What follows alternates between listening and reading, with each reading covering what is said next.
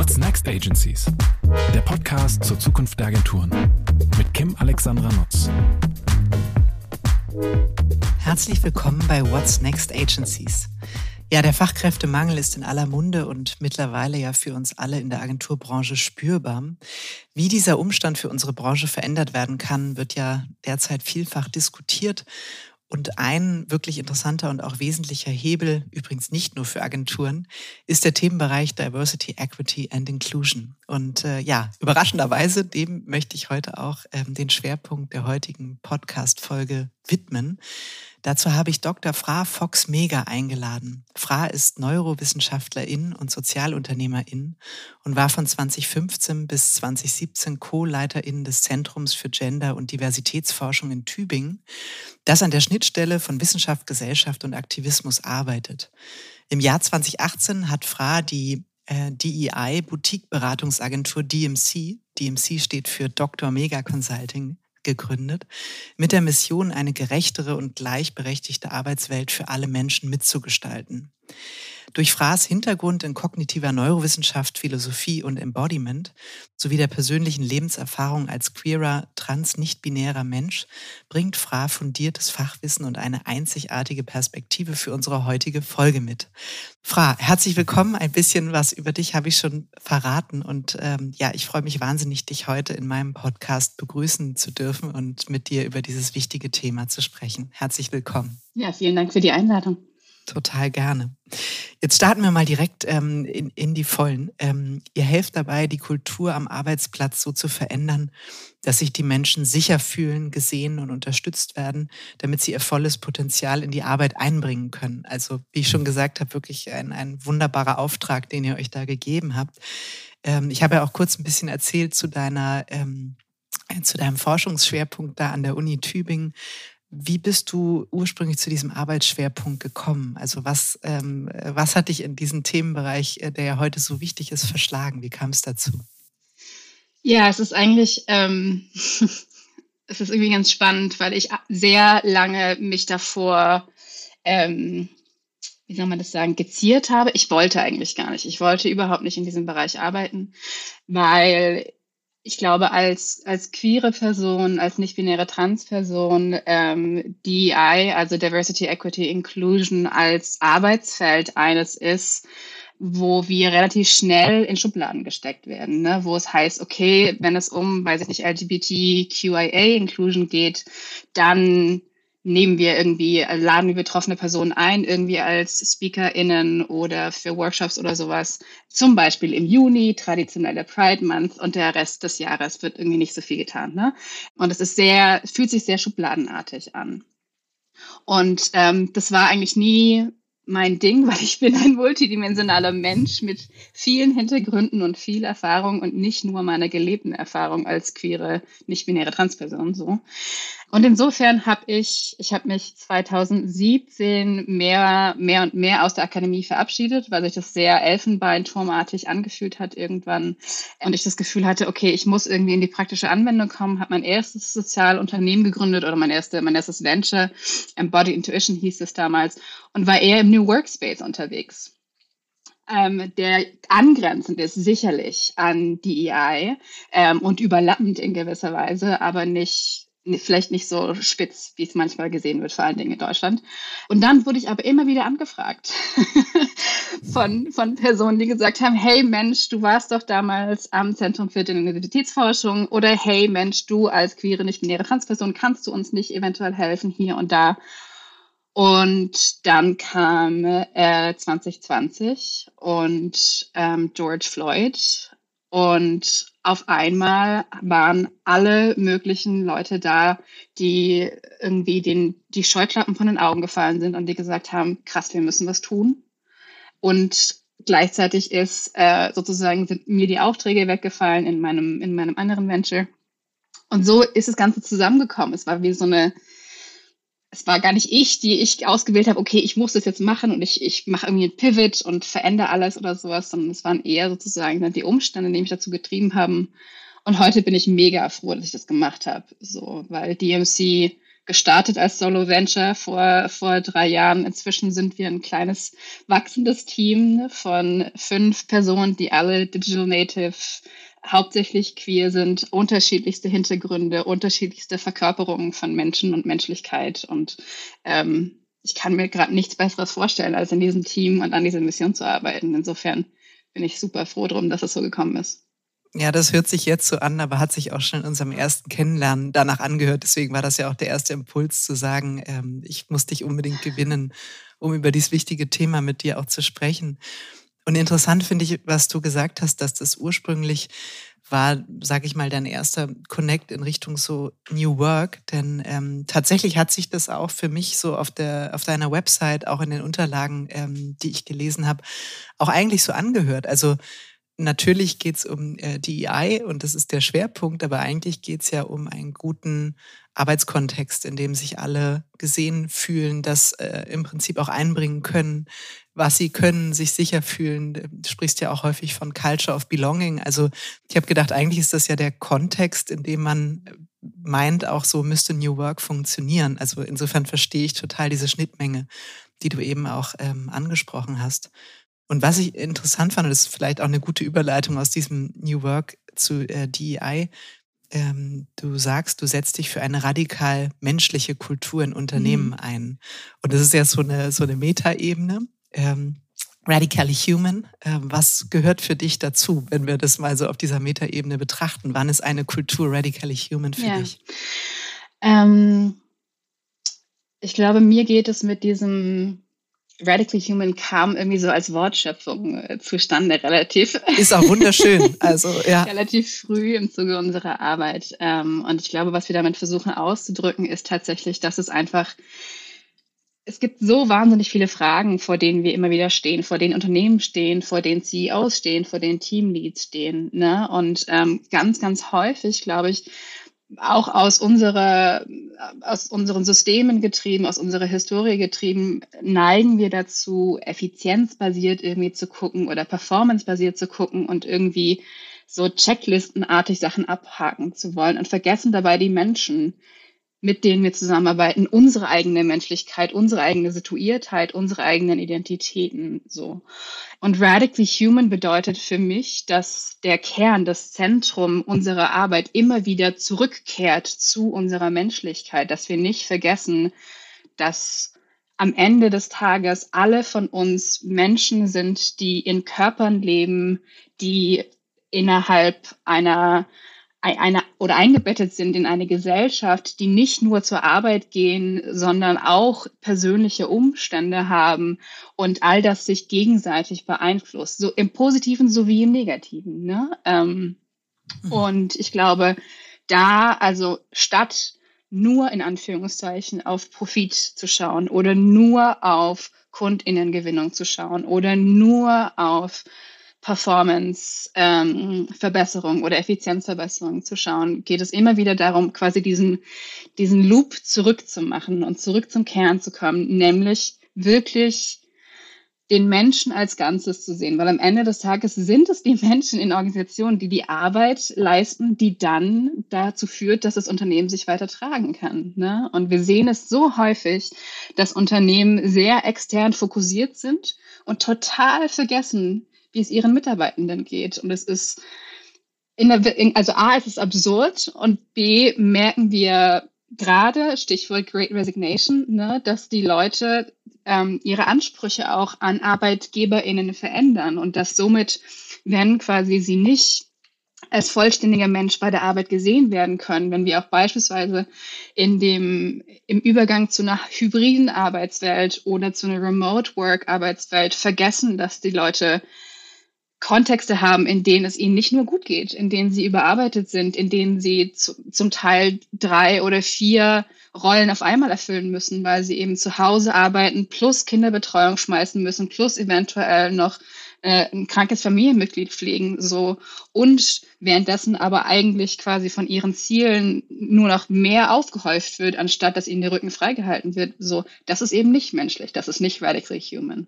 Und da müssen wir meiner Ansicht nach wirklich, wenn wir nachhaltig schauen wollen, dass es uns gut geht als Menschen in Unternehmen und damit als Unternehmen als Ganzes kommen wir nicht umhin, ähm, uns an diesem radically human sozusagen, also an dieser radikalen Menschlichkeit ähm, zu orientieren.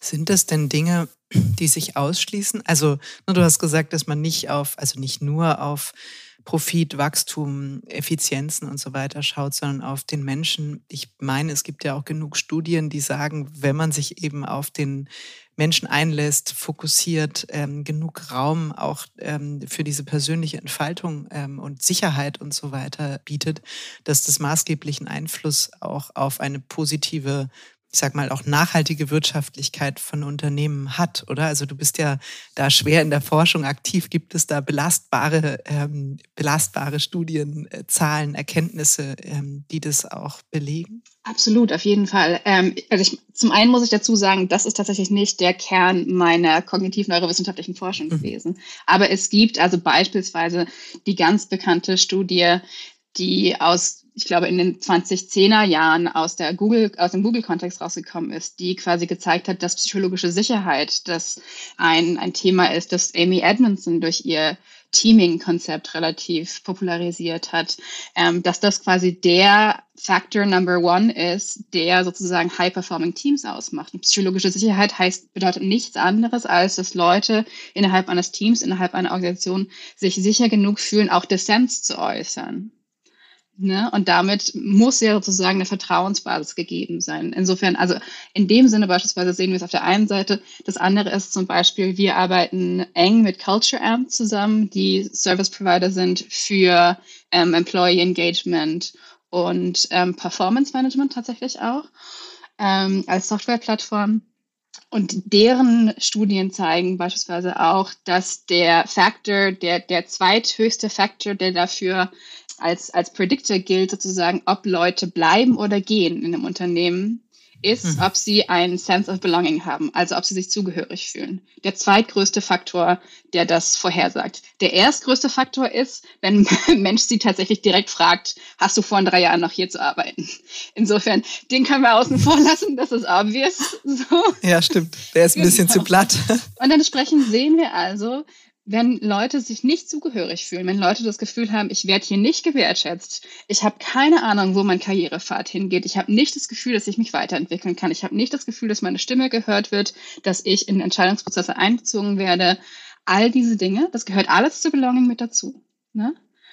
Wenn dieses, wenn dieses Sense nicht gegeben ist, wenn die sich also nicht zugehörig fühlen können, dann checken sie irgendwann entweder innerlich aus oder sie gehen halt tatsächlich im Sinne von einer Kündigung. Mhm. So. Also wir sehen es auf jeden Fall und du hast total recht, deswegen sage ich nur, ne? also nicht nur die Fokussierung. Ja, absolut. Ähm, sondern ja. genau, wenn wir, und wir merken das auch in der Zusammenarbeit mit unseren KundInnen, so je mehr sich Unternehmen, und das ist völlig egal, ob das ein kleines Startup ist oder das große ähm, Corporate sind, je mehr sich ein Unternehmen wirklich wahrhaftig, und das ist wichtig, nicht nur quasi performativ, nicht nur Virtue Signaling, dass ich irgendwie auf die Webseite schreibe oder in einer internen Newsletter einmal kommuniziere oder sowas, sondern man sich wirklich wahrhaftig messbar, fühlbar, spürbar für die Leute was verändert, dahingehend, dass es ihnen besser geht bei der Arbeit, dass sie sich wertgeschätzt fühlen und dass sie sie selbst sein können, was auch immer das für sie bedeutet. Ne? Das ist nicht für alle gleich.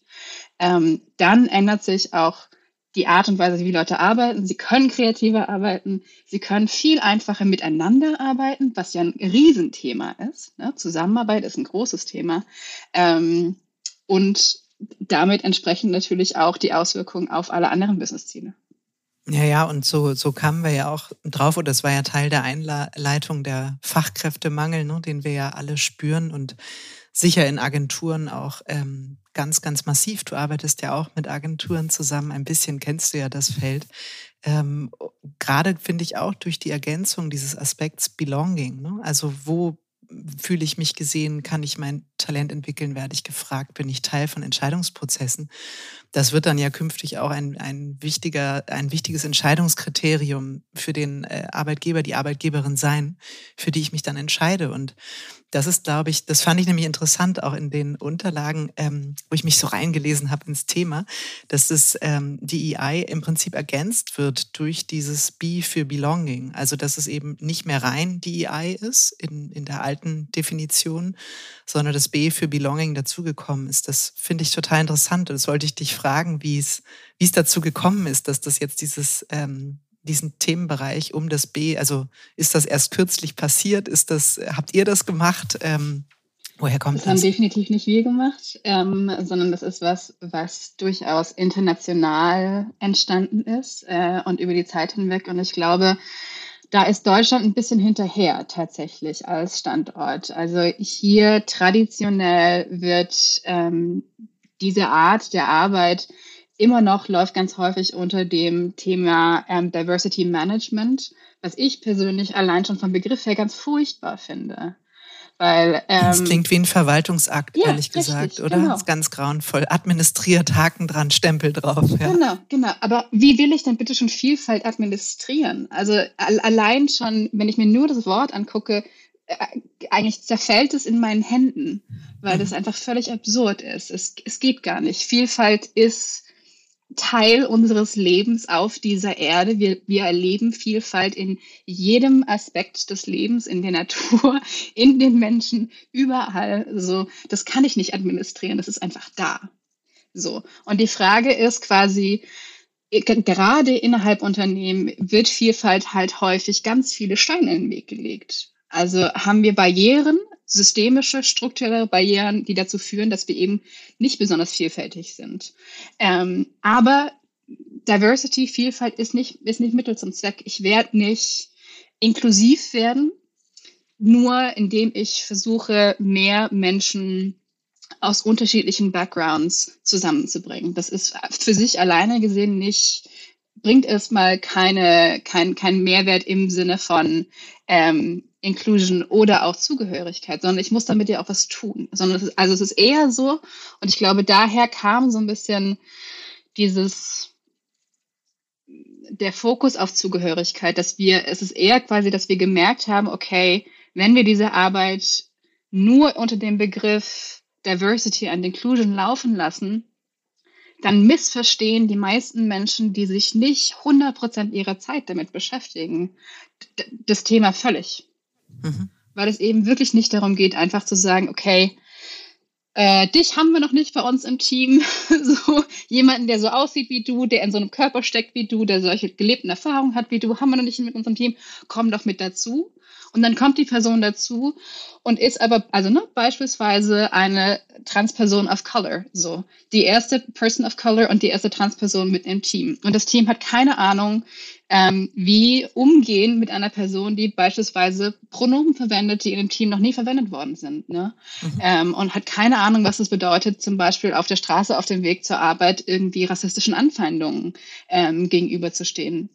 Und damit hat, ist natürlich das nicht getan damit, dass wir einfach nur eine, eine Person einladen, Teil der Gruppe zu werden. Und das, was wir unter Co-Creating Belonging ähm, verstehen bei DMC, ist eben statt, dass wir sagen, okay, wir laden dich einfach ein, ein bestehendes System zu joinen, Teil eines bestehenden Systems zu werden, aber ordne dich bitte unter, also assimiliere dich in gewisser Weise an unsere Normen, an, an schon bestehende dominante Kulturen, bedeutet Co-Creating Belonging, also sich wirklich zu orientieren, daran zu sagen, okay, wir geben allen, die Teil dieses Raumes, so groß oder klein der auch sein mag, ne, Team, Organisationen oder Department in der Organisation, ist völlig egal. Wir geben allen die Möglichkeit, das mitzugestalten, wo sie Teil von werden. Und ich glaube, wir haben als mm, als Community von DEIB Practitioners, also als Community von Diversity, Equity, Inclusion, Belonging Practitioners gemerkt, wenn wir wenn wir das hinzunehmen in der Art und Weise, wie wir darüber sprechen, ne, das, was für uns offensichtlich war, aber was häufig innerhalb von Unternehmen einfach nicht offensichtlich gesehen wird, erst dann kriegen wir wirklich echte Veränderungen auf die Straße. Mhm. Und wären das auch diese systemischen Barrieren, die du eben ähm, kurz erwähnt hattest? Also, dass man zwar sagt, das ist zwar irgendwie gut gemeint, ne? also ähm, möglichst ein, ein diverses Team zu scouten, aber es dann in ein starres ähm, System, das nicht auf Co-Creation, auf sich öffnen, auf eine gewisse Veränderung aus der Gruppe aufgebaut ist, dass das eigentlich zum Scheitern verurteilt ist, weil man so, wie ich, ist vielleicht auch sehr deutsch, ne? aber so organisationstreu denkt und dann nur denkt, ich muss nur eine Sache verändern und schon kann ich wieder einen Haken dran machen und habe es irgendwie erledigt. Also dass vielleicht die Strukturen die Barrieren sind. Auf jeden Fall ist es ein Teil davon. Ähm, welche Barrieren tatsächlich bestehen, hängt auch immer von der Situation ab. Ne? Das ist kontextabhängig, das ist situationsabhängig. Ähm, das ist nicht überall gleich. Aber es ist auf jeden Fall so, dass in unserer Gesellschaft ähm, vor allen Dingen, glaube ich, also in Deutschland sowieso, in Europa, glaube ich, nochmal ein bisschen anders als in den USA gesehen auch, wir Barrieren haben im Sinne von ähm, Sexismus, der immer noch Teil unserer strukturellen Gesellschaft ist und damit natürlich Barrieren einhergehen mit Vorurteilen gegenüber Menschen, die weiblich gelesen werden ähm, oder sich als weiblich identifizieren. Wir haben rassistische Strukturen, die gewachsen sind. Wir haben immer noch koloniale Strukturen, durchaus auch in Deutschland, über die wir kaum sprechen. Ne? Ähm, wir haben ableistische Strukturen, Sag, sag mal ein Beispiel, dann kann ich mir das besser vorstellen, wenn du kolonialistische Strukturen erwähnst. Naja, es ist ja tatsächlich so, dass wir eine Historie, eine, eine koloniale Historie haben aus deutscher Sicht ähm, und wir deshalb einen anderen Startpunkt haben als andere Länder. Und äh, wir auch als Deutschen einen anderen Startpunkt haben als Menschen, die beispielsweise ähm, als Migrantinnen oder geflüchtete Personen zu uns kommen aus Ländern, die ausgebeutet worden sind, durchaus auch von uns. Ne? Und wir mhm. sehen aber, also ganz häufig, wenn wir in Organisationen innerhalb Deutschlands über Rassismus zum Beispiel sprechen, kommt sehr, sehr häufig tatsächlich leider immer noch die allererste Reaktion von, ja Mensch, Rassismus ist ein, ist ein amerikanisches Problem. Mhm. So, ne? Oder Kolonialismus ist ein amerikanisches Problem. Oder von mir aus ein britisches, aber definitiv kein deutsches Problem. Und das stimmt einfach nicht. Unsere Startvoraussetzungen sind andere gewesen und sind es immer noch. Wir sehen es bis heute. Es ist nicht allzu lange her. Ne? Mhm.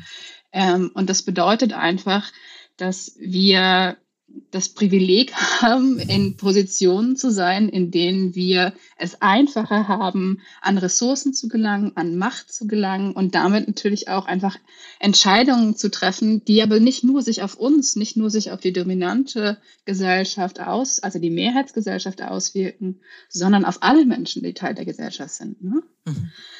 Und das sind strukturelle Barrieren und das sind aber auch Barrieren in den Köpfen die, die bestehen und wo es auf jeden Fall darum geht, immer wieder auch erstmal zu, zu verlernen oder neu zu lernen, was denn da ist an, an Vorurteilen, an Annahmen, die wir treffen über andere Menschen auf der Basis ihrer Hintergründe, ihrer Hautfarbe, ihrer Möglichkeiten ähm, und damit lernen, anders umzugehen.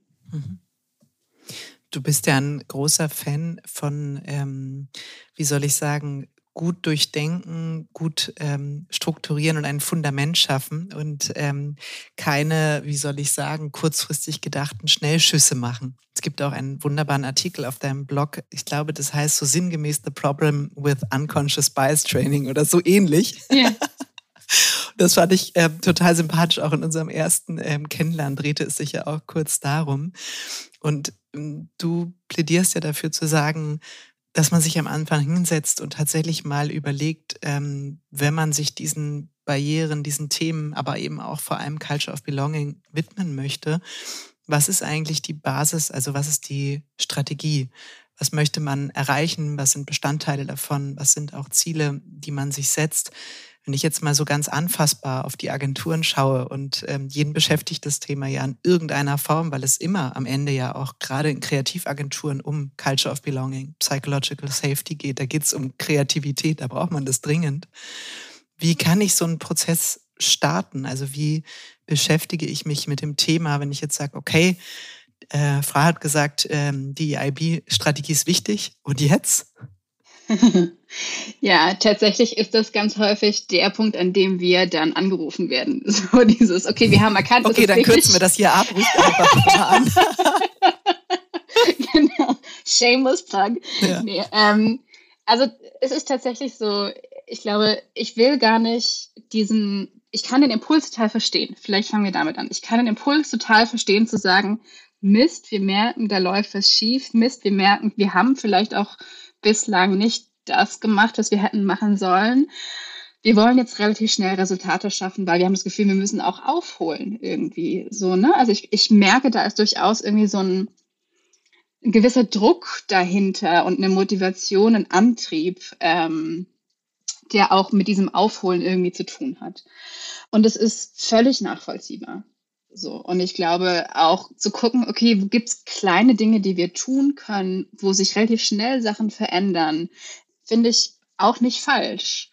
Das Problem ist nur, dass zum einen, nur weil wir gute Intentionen haben, heißt es nicht, dass der Impact unserer Aktionen immer gut ist. Ne? Das merken wir ganz häufig, wenn Sachen einfach aktionistisch angefangen werden. Die landen relativ schnell im Shitstorm heutzutage, ähm, wenn sie nicht, nicht gut durchdacht worden sind. So. Und ähm, auf der anderen Seite ist es halt nicht nachhaltig. Also das verheilt relativ schnell ähm, oder kann relativ schnell verhallen. So, das sind die zwei, zwei ersten Dinge, glaube ich. Und das dritte ist, das spricht leider einfach auch für eine sehr privilegierte Position, zu sagen, Mist, ich habe es gerade erkannt, mir sind irgendwie die Scheuklappen von den Augen gefallen und jetzt will ich was tun und ich bin ungeduldig.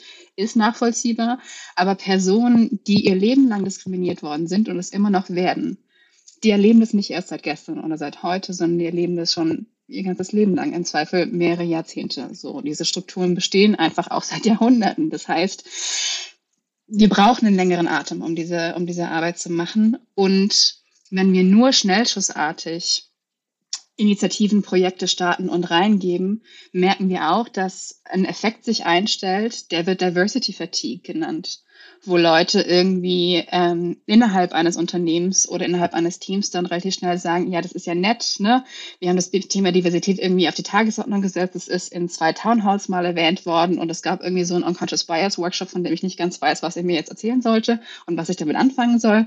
Ähm, ein bisschen mehr habe ich jetzt gelernt, aber wie ich das irgendwie umsetzen soll, weiß ich immer noch nicht. Und dann wird, ist relativ viel verbrannte Erde irgendwie da, wenn man sich wirklich hinsetzen möchte und nachhaltig arbeiten. Und deswegen ist unser Ansatz zu sagen, okay, wir müssen uns damit auseinandersetzen, wo wollen wir eigentlich hin? Was ist die Intention dieser ganzen Geschichte? Wo, wohin, worauf zielt es ab? Und woraus abzielen sollte, ist, dass die Realität, die Arbeitsrealität von allen Menschen innerhalb des Unternehmens, innerhalb der Organisation sich verbessern kann und mhm. alle für sich quasi eine, eine, eine Verbesserung in ihrem Alltäglichen tatsächlich sehen und merken und nicht nur eben einen Guidebook, auf das sie irgendwie im Internet zugreifen können, bekommen oder sowas in der mhm. Richtung.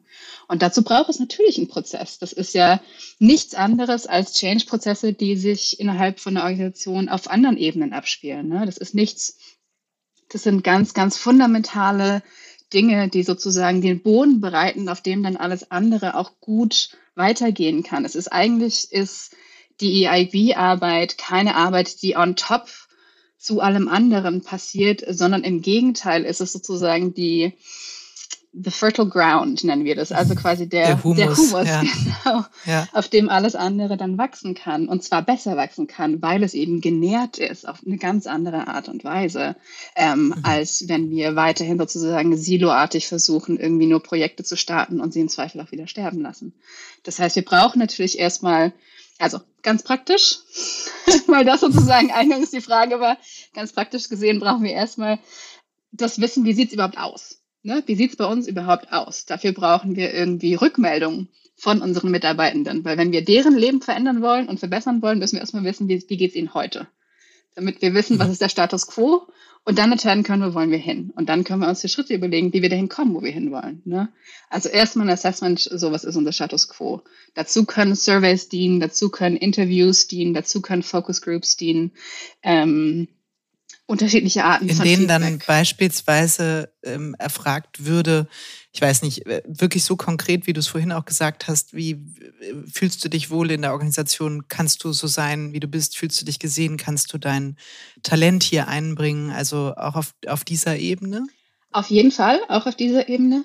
Ähm, wobei ich dazu sagen muss, also wenn wir als, als Consultancy reingehen in Unternehmen und diesen Prozess starten, ist das nicht das, womit wir also sind diese Surveys nicht das, womit wir anfangen, weil wenn die einfach nur random reingeschmissen werden in eine Kultur, wo die Leute entweder nie sowas gefragt worden sind, was teilweise der Fall ist, oder sie mehrfach äh, an Surveys teilgenommen haben, aber nie Veränderungen gemerkt haben, dann vertrauen sie uns nicht genug, um weiterhin an, also ernsthaft und ehrlich und vulnerabel Antworten zu geben darauf. Warum denn auch?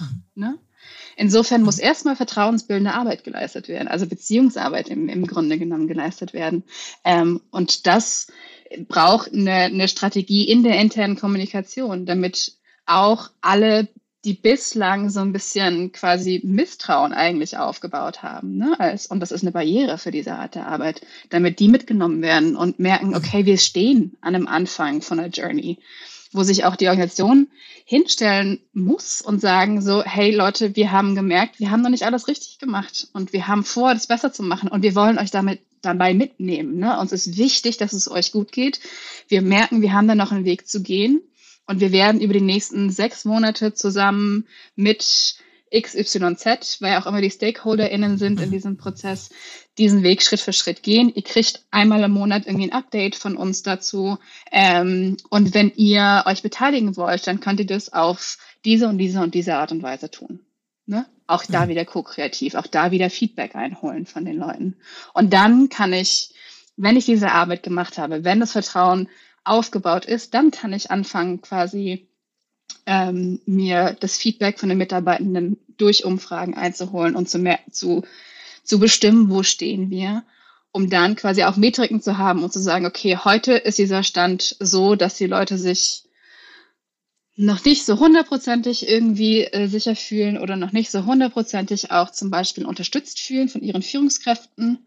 Daran müssen wir was ändern. Wir äh, richten ein Führungskräfte-Training plus irgendwie ähm, neue Guidelines oder Prozesse und schauen in einem Jahr, wie sieht's aus. Ne? Ganz, ganz standardmäßig in Anführungszeichen so.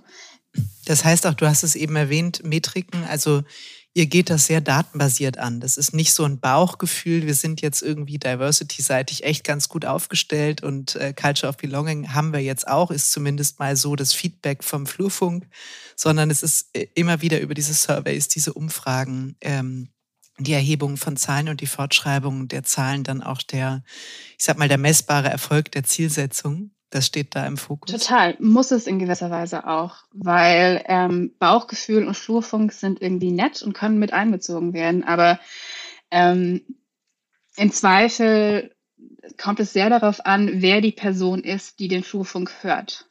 Ne? Und wer die Personen sind, die sich im Zweifel melden. Und wir wissen auch aus wissenschaftlicher Sicht, dass marginalisierte Personen, Personen, die tendenziell systemisch ausgeschlossen worden sind äh, seit sehr langer Zeit, ne? Also seien es People of Color, seien es schwarze Personen, seien es Women of Color, ähm, seien es äh, Personen mit Behinderung, ähm, Personen mit chronischer Krankheit, äh, trans, queere Personen, nicht-binäre Personen.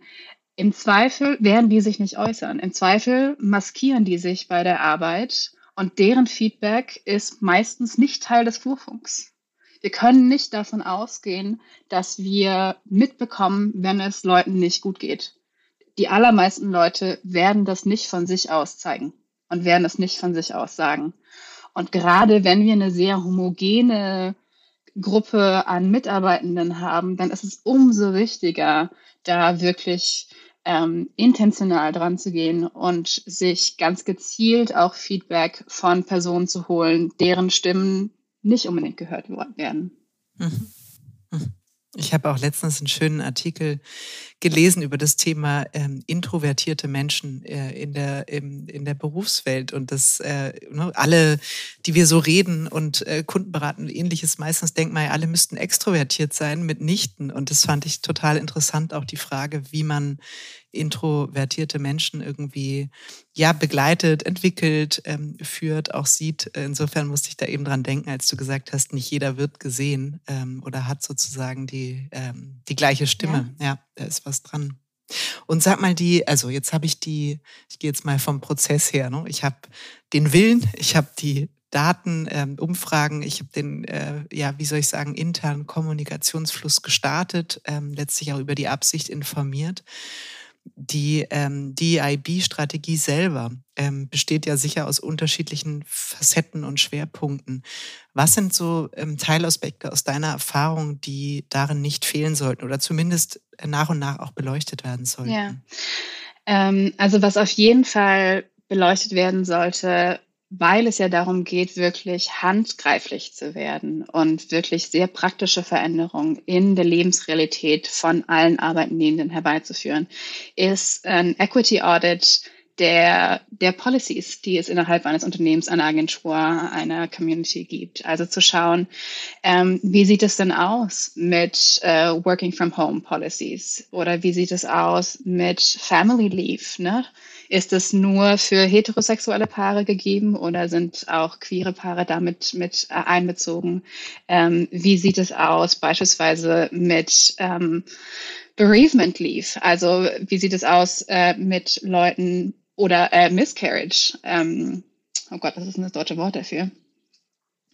Äh, Fehl, Fehl, Fehlgeburt, ist das das deutsche Wort für Miscarriage?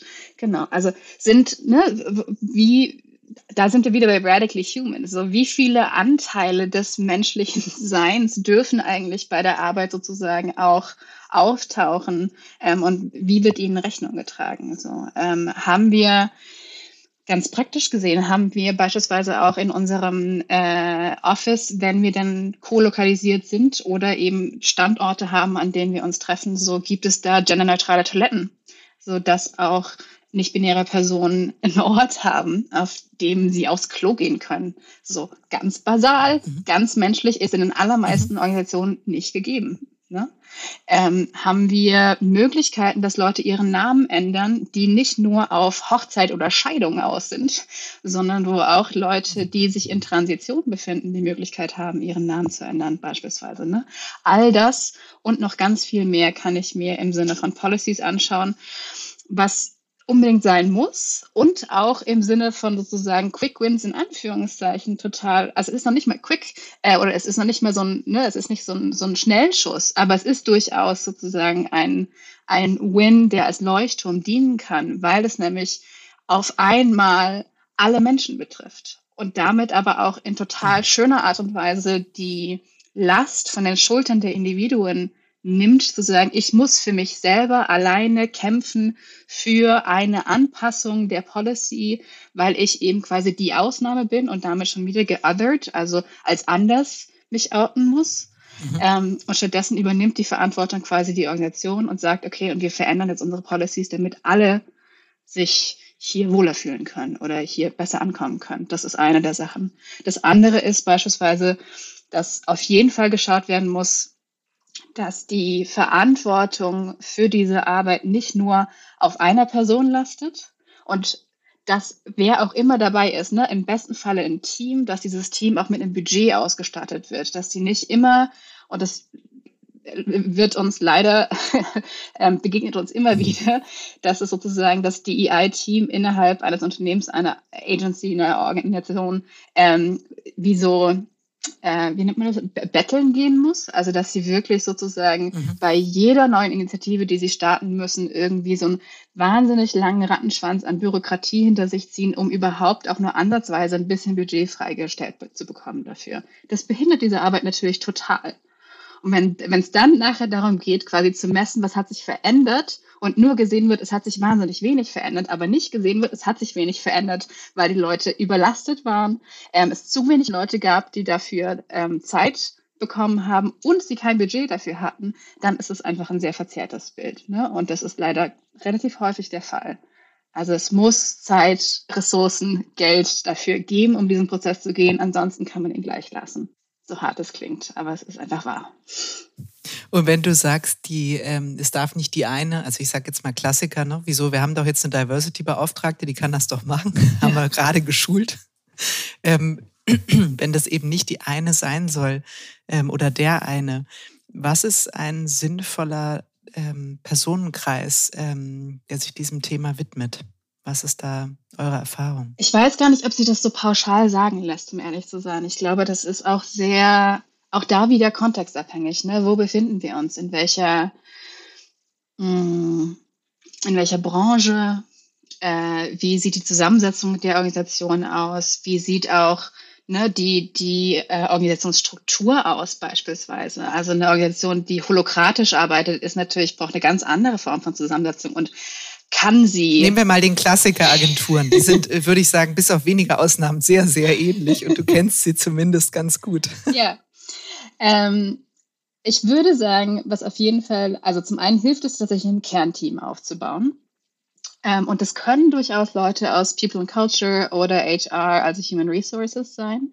Ähm, es ist aber durchaus auch hilfreich, da Menschen mit drin zu haben, die entweder Teil der Geschäftsleitung sind tatsächlich, was die allermeisten DEI Professionals sein sollten aus unserer Sicht und auch aus dem aus der Erfahrung. Ähm, das ist sozusagen die die stabilste Art und Weise, das Ganze zu verankern ähm, oder zumindest einen guten Draht in die Geschäftsleitung haben. So. Ähm, was auch hilfreich ist, ist Leute mit dabei zu haben, die wirklich große Teilaspekte sozusagen abdecken können innerhalb der Organisation. Das heißt sowas wie ähm, Talent Recruiting, Hiring, wie auch immer. Das ist natürlich eine Untergruppe von People and Culture. Ähm, Leute, die sich um Product Development kümmern beispielsweise, ist auch total spannend mit dabei zu haben, weil wir auch da natürlich inklusiver werden können in der Art und Weise, wie wir unser Produkt, sei es eine Dienstleistung oder auch ein, ein mediales Produkt, ein digitales Produkt, je nachdem, ne, was wir, was wir machen, ähm, designen. Ähm, das können auch da wieder die Frage sozusagen, was ist die Zielsetzung, was ist sozusagen Teil der Strategie, die wir fahren wollen und wo stehen wir auch innerhalb unserer Strategie. Ne? Wenn wir erst ganz am Anfang stehen, macht es vielleicht nicht unbedingt Sinn, jemand mit reinzunehmen, eine Person, die sich um CSR kümmert und beispielsweise die, die Supply Chain Diversity anschaut. Aber auch das ist ein Thema, das damit reingehört und das äh, damit reingenommen werden kann. Ne? Also eher eine Agentur, die schon ein bisschen weiter ist, der würde ich raten, sicherlich entweder CSR oder ESG, je nachdem, wie das sozusagen gehandhabt wird, da durchaus auch mit reinzunehmen und reinzudenken. Ähm, genauso wie aber auch Business-StrategInnen, um eben genau diese Verankerung sozusagen zu haben und zu sagen, wir haben sowohl das Klein-Klein, ne, die Policy-Ebene mit Hiring oder Recruiting und wir haben aber auch das große, die Agenturentwicklung als Ganzes mit im Blick und haben damit versuchen, so ein, ein holistisches und ein integratives Bild letztlich mitzunehmen und aus unterschiedlichen Perspektiven darauf zu schauen. Aber abgesehen von den verschiedenen Positionen und Rollen, glaube ich, ist es wichtig, dass das Team an sich so divers wie nur irgend möglich wird. Also auch dass da eben nicht nur, was mir tatsächlich am häufigsten begegnet ist, dass es junge weiße Frauen sind. Das ist also ganz plan gesagt, ist es tatsächlich das, was wir in den allermeisten ähm, nicht nur Agenturen, sondern Unternehmen sehen, dass es sozusagen junge weiße Frauen sind, die aus dem äh, HR oder People and Culture Bereich kommen, die sich damit beschäftigen wollen, die sich damit beschäftigt haben und die eventuell auch mit Female Empowerment angefangen haben und dann gemerkt haben, okay, wir müssen intersektionaler denken und werden. Und das ist super fein, aber das heißt einfach auch, dass wir nur einen sehr kleinen Ausschnitt an gelebter Erfahrung damit drin haben im Team und das muss sich auf jeden Fall ausweiten. Ähm, und da, also ne, das ist ja auch die Frage, inwiefern, worauf, auf welche Personen, auf welche Hintergründe können wir zugreifen? Und selbst wenn sich zu, am Anfang diese Gruppe immer noch relativ homogen gestalten sollte, ist es zumindest wichtig, sich dieser Beschränktheit bewusst zu sein und zu, zu, zu wissen, so was ist das, was wir, was wir wissen, was wir können, welche Hintergründe wir sozusagen auch verstehen können, ausgelebte Erfahrung und wo haben wir eventuell keine, gelebte Erfahrungen? Wo müssen wir zwingend uns auch gelebte Erfahrungen aus anderer Richtung anschauen und mit reinholen, mit ins Boot holen? Mhm. Ja, das ist so das Gewahrwerden der blinden Flecken, ne? wo man dann auch sozusagen bei der Runde ja. selber anfangen kann. Ja, finde ich aber eine interessante äh, Beobachtung, die äh, total, jetzt wo du sagst, ähm, und man reflektiert das kurz, die Beispiele, die man kennt, äh, würde ich sagen, ja, kann ich absolut bestätigen, ähm, dass das so ist mit einigen Ausnahmen.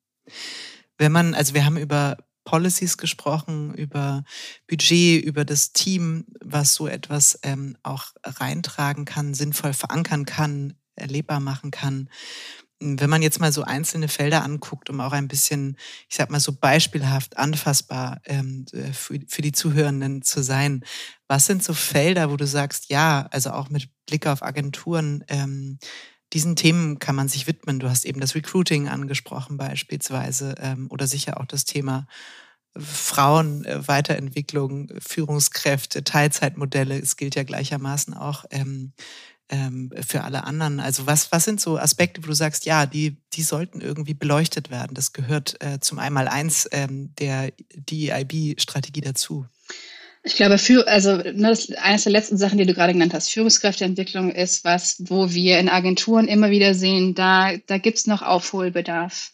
Ähm, also vor allen Dingen im Sinne von Inclusive Leadership ähm, damit Führungskräfte auch wirklich die Chance haben, sich Zeit zu nehmen und einen geschützten Rahmen zu bekommen, sich auseinanderzusetzen damit, was bedeutet es dann, ein diverses Team zu führen. So, ne? Das eine ist ein KPI zu haben, zu sagen, okay, wir, wir brauchen Teams, die mehr Diversität haben. Das ist irgendwie nett. Das ist eine Zahl, die wir erreichen können oder auch nicht. Aber dann sollten die Leute ja im besten Fall auch bei uns bleiben und gute Arbeit leisten können. Und dazu gehört es nun mal auch, ähm, gute einen guten Leadership-Stil zu kultivieren. Und das, das funktioniert leider nicht einfach nur, weil wir es uns wünschen, sondern das ist was, was zum Glück erlernt werden kann, aber wo Mensch sich durchaus auch einfach Zeit für nehmen muss und Raum für nehmen muss. Und der ist ähm, mega wichtig, weil gerade in hierarchisch organisierten Agenturen, und das ist in den allermeisten, wo wir die Chance haben, reinzuschauen, immer noch einfach der Fall, ähm, sind Führungsaufgaben sozusagen das, wo ähm, im Zweifel noch nicht hundertprozentig sozusagen der Fokus drauf gelegt worden ist, wirklich auch auf die, um, um auf Radical Human zurückzukommen, sozusagen die Menschlichkeit mitzunehmen und zu, also die, die, die, einen Leadership-Stil so zu gestalten, dass Menschen auch die, die Möglichkeit haben, sich, ähm, sich zu zeigen, gesehen zu werden und einbezogen zu werden in Entscheidungen und nicht nur gesagt zu bekommen, okay, und hier ist noch das und dann hast du irgendwie noch die nächste Aufgabe obendrauf und bitte mach das Ganze bis morgen und ähm, lächeln auch dabei, vielleicht ein paar Mal mehr, weil wäre nicht nett oder so, ähm, sondern wirklich zu gucken, okay, was heißt denn Culture of Belonging für uns ganz konkret? Als Team, als Department, als Organisation. Was heißt das denn wirklich? Also im, im Kleinen, im Alltäglichen, in unserem Zusammensein. Vielleicht heißt es, dass wir ne, in, in einem, in, als Führungskraft einführen müssen, wenn wir, egal mit wem wir ein Meeting haben, beispielsweise, dass immer die Closed Caption Option irgendwie an ist, damit Leute die Möglichkeit haben, ähm, mitzulesen und nicht nur mitzuhören. Vielleicht heißt es auch, dass wir immer und immer wieder zunächst erwähnen, dass es okay ist, die Kamera auszumachen, wenn wir remote arbeiten. Weil diese soziale Energie, die es zieht, immer on camera zu sein, ist wahnsinnig hoch. Und gerade für introvertierte Personen, für autistische Personen, für neurodivergente Personen, so, es gibt ganz viele Situationen für Personen mit Social Anxiety, für die ist es on camera zu sein die ganze Zeit, ist mega anstrengend. Und es muss gar nicht sein. Ne, die können viel kreativer arbeiten, wenn sie die Chance haben, off-camera zu sein. Und es gibt eigentlich keinen wirklichen Grund, on-camera zu sein. Aber auch da muss man sich erstmal darüber klar werden und merken, okay, also zum einen, da haben wir bislang einen Bewusstheitsgap. Das ist unser Wort für blinde Flecken, weil blinde Fleck ist ein ableistischer Begriff. Insofern äh, äh verwenden wir den nicht mehr.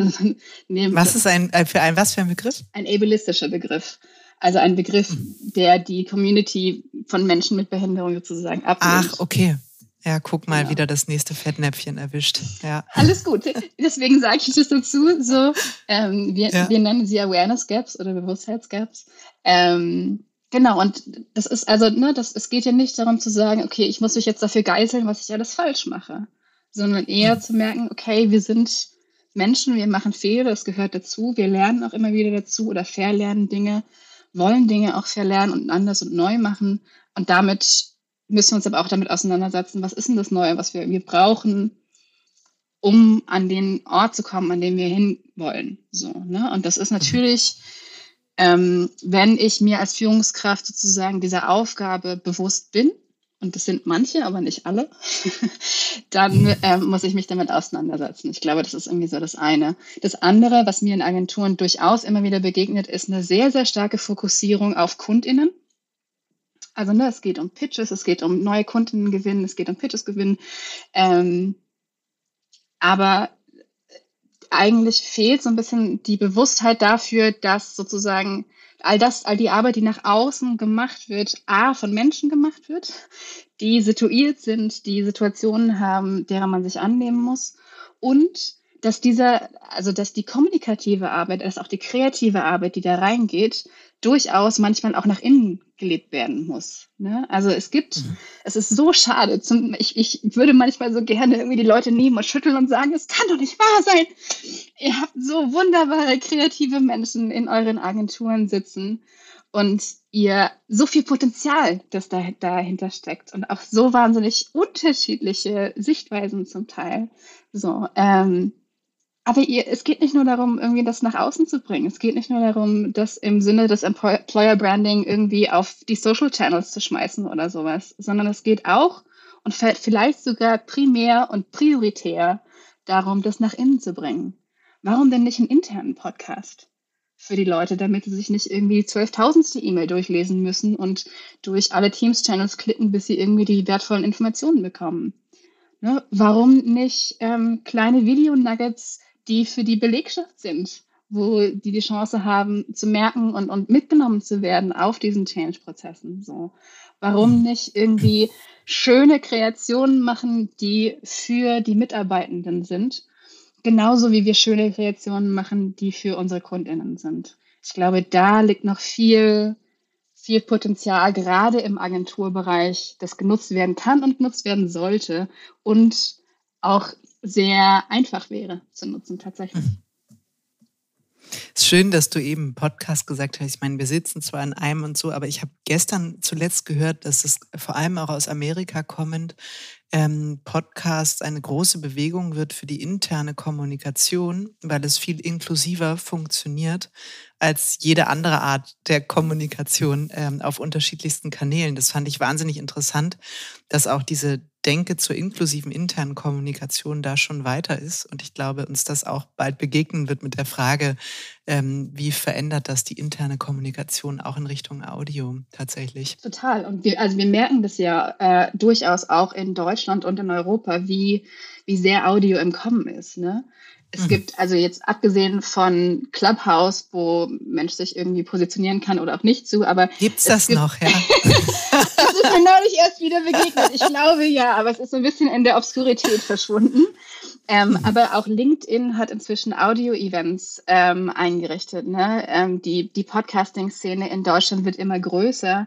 Ähm, und wir haben ein befreundetes Unternehmen, die heißen Cycross, die sich eben genau diesem Thema, nämlich interne Kommunikation durch Podcasts angenommen haben, weil dieser Markt ein, ein wachsender ist und weil es tatsächlich einfach eine, eine Möglichkeit ist, durchaus auch Menschen mitzunehmen, die vielleicht durch das traditionelle geschriebene Wort im Zweifel nicht mitgenommen worden sind bislang. Ne? Also Audio hat, hat ganz viele Vorteile, gerade im Sinne der Accessibility und Inklusion. Mhm. Ja, stimmt. Nee, ist ein schöner Exkurs gewesen, aber ich fand es jetzt gerade an der Stelle, ähm, wo du es gesagt hast, musste ich es einmal kurz erwähnen. Ähm, Frau, wir sind schon fast am Ende unserer Folge, was ich aber wirklich auch spannend fand, neben ich sag mal, von der Metaebene kommt, dann das Thema ähm, ja auch ähm, datenbasiert äh, diese Strategie oder das Fundament zu bauen, die Strategie selbst, die ersten Schritte, das Mindset dafür. Ist es ja auch so der Punkt zu sagen, wir wollen das nachhaltig angehen. Es sind keine Schnellschüsse, es sind keine kurzfristigen Initiativen, ähm, sondern es geht um die Nachhaltigkeit, das erlebbar machen. Und ähm, ein Bestandteil bei euch, den ihr ja auch ähm, anbietet und äh, gemeinsam eben auch umsetzt mit euren Klienten, ist dieses DEIB Empowerment Lab. Also die Idee zu sagen, das fand ich sehr schön, ihr macht eine achtwöchige Journey für Mitarbeitende, für einen ähm, interessierten Kreis an Leuten, die wirklich Interesse haben, nachhaltig diesen Wandel in ihre Organisation auch ähm, zu bringen. Und äh, Teil dieser Journey ist auch die Erstellung eines Playbooks, ähm, was irgendwie dazu dient, dass also die Leute das sich selbst erarbeiten, dieses Playbook, aber sicher auch als ein wichtiges ähm, ja, Kulturgut, als ein Teil in die Organisation übergeht. Wie kann ich mir so ein Playbook vorstellen? Worum, worum geht's da? Was kann ich da lesen, wenn ich sozusagen als Teilnehmender ähm, aus, aus diesem Empowerment Lab komme? Ja, ähm, tatsächlich können die ganz unterschiedlich gestaltet sein. Das hängt ein bisschen auch davon ab, wer dieses Playbook erstellt und in welchem Kontext. Ähm, du merkst schon, relativ viel von dem, was ich sage, ist kontextbasiert, weil wir kommen so ein bisschen aus dem. Das ist total okay. aus dem Alles andere wäre ja auch merkwürdig, genau. sonst wäre es ein Template und das könntest du sehr effizient mehrfach vertreiben. genau, wäre wahrscheinlich skalierbar. Also. Ja, auf jeden Fall. ähm, die Idee dieses Playbooks ist entstanden tatsächlich äh, aus ähm, wirklich aus dieser, aus dem Wunsch heraus zu sagen, Lernen muss nachhaltig gestaltet werden. Wir haben gemerkt, ganz häufig gehen Menschen in Lernmodule, vor allen Dingen, wenn sie nur, ne, wenn sie nur ein Training machen dürfen, also nur eine Session mit uns machen dürfen oder so, sagen sie, finden sie großartig, unsere Recommendation Rate ist irgendwie bei 9,8 von 10 so, aber wow. sie würden gerne mehr machen. So, ne? sie, sie wollen irgendwie, also es, es, es reicht noch nicht. Eine Session reicht auf jeden Fall nicht, ist völlig klar. Ähm, und dann ist die Frage sozusagen als nächstes, das eine ist ja nur der, der Input und den Rahmen, den wir geben können, wo Leute sich, und wir sind sehr interaktiv, wir arbeiten super interaktiv mit den Menschen zusammen in unterschiedlichen Übungen ähm, und geben Input und geben aber auch Raum, sich in, im eigenen Kontext auseinanderzusetzen damit, was bedeutet das denn jetzt für mich ganz praktisch. Und genau das, daraus entsteht das Playbook dann. Also in jeder Session gibt es am Ende quasi so einen Impuls zu sagen, okay, und jetzt übertrag das, worüber wir uns unterhalten haben, was wir gelernt haben, was du auch von anderen gehört hast, nimm das, lass es marinieren in dir sozusagen ähm, und versuch es zu übertragen auf deinen Kontext und zu überlegen, wie kannst du das, was du gelernt hast, umsetzen in einem praktischen Schritt mit deinem Team oder mit deinem Department ähm, mit deiner Organisation, wenn du es morgen anwenden wollen würdest. Und das können Sachen sein, wie beispielsweise, also die, die erste Session zum Beispiel dreht sich um persönliche Identität und eine Situierung von, okay, was sind meine Sozialidentitäten, welche Privilegien kommen damit einher, welche Positionen von Macht vielleicht auch und wo sind Positionen, wo ich aufgrund meiner Identitäten marginalisiert bin, beispielsweise, also wo ich vielleicht eher weniger Macht habe. Ähm, und dann in den Situationen, wo ich Privilegien habe, als, als nächste Frage quasi, wie kann ich als Ally mich hineinbegeben in eine Situation für Leute, die eben kein Privileg haben in der Situation. Das ist eine Übung, die Menschen zum Teil einfach genauso nochmal machen wollen mit ihrem Team, weil die total mächtig ist, wirklich. Also weil sie auch zum einen Connection herstellt, weil es ganz persönlich werden kann. Ähm, und zum anderen aber auch tatsächlich die Möglichkeit gibt zu sagen, nochmal ganz konkret dann, nachdem sie die Übung durchlaufen haben, okay, wie können wir uns gegenseitig unterstützen in bestimmten konkreten Fällen? Weil wir beispielsweise merken, wir haben Leute, die unsere primäre Unternehmenssprache nicht sprechen und bei denen wir vielleicht Accommodations irgendwie machen müssen in unseren Meetings, damit sie besser teilhaben können. Ne, das kann was mhm. sein, was in diesem Playbook dann endet. Und sozusagen mhm. ein, ein Teil davon wird zu sagen, okay, ähm, ein Belonging Play ist, dass wir in jedem Team-Meeting, ähm, weiß ich nicht, Deutsch und Englisch sprechen oder dass immer, dass wir eine Person am Anfang des Meetings auswählen, die die Rolle der des oder der Übersetzerin hat ähm, oder äh, mitschreibt oder oder oder ne so. Mhm. Ähm, und so über die unterschiedlichen Sessions hinweg gestaltet sich quasi das Playbook aus der Übertragung des Gelernten und des Erlebten auf den eigenen Kontext, um dann eben mhm. hinterher im eigenen Kontext angewendet werden zu können und als gelebtes Dokument weitergetragen zu werden innerhalb der Agentur. Mhm. Ja, um es auch anfassbar zu machen, ne? was man, äh, damit es, wie du gesagt hast, es geht um den Kontext. Das eine ist, was man lernt an Theorie, aber die Frage in jeder Organisation wird es dann auch anders angewandt. Ne? Das finde ich, ähm, finde ich eigentlich sehr greifbar. Frage zum Abschluss eine, eine letzte Frage. Die, ähm, wir kamen über Fachkräftemangel und das ist sicher das, was die Agenturen umtreibt. Die ja, HR, People and Culture Departments äh, laufen gerade über und sind voller Recruiting. Ich glaube, das ist so äh, der bedingungslose Fokus aktuell überall. Gibt es irgendeinen, ich sage jetzt mal Lifehack, auch wenn ich weiß, dass du nicht auf Kurzfristigkeit ausgerichtet bist, irgendwas, wo du sagst, boah, wenn Agenturen im Recruiting ein bisschen darauf achten würden, es hätte einen solchen Impact auf Recruiting-Prozesse mit Blick auf DEIB? Ich glaube tatsächlich, der Hack mit dem größten Impact ist nicht beim Recruiting anzusetzen, sondern bei der Kultur. Mhm. Recruiting funktioniert dann besser, wenn die Leute, die recruited werden sollen, merken, angezogen werden von der mhm. Kultur, die gelebt wird in der Agentur. Mhm.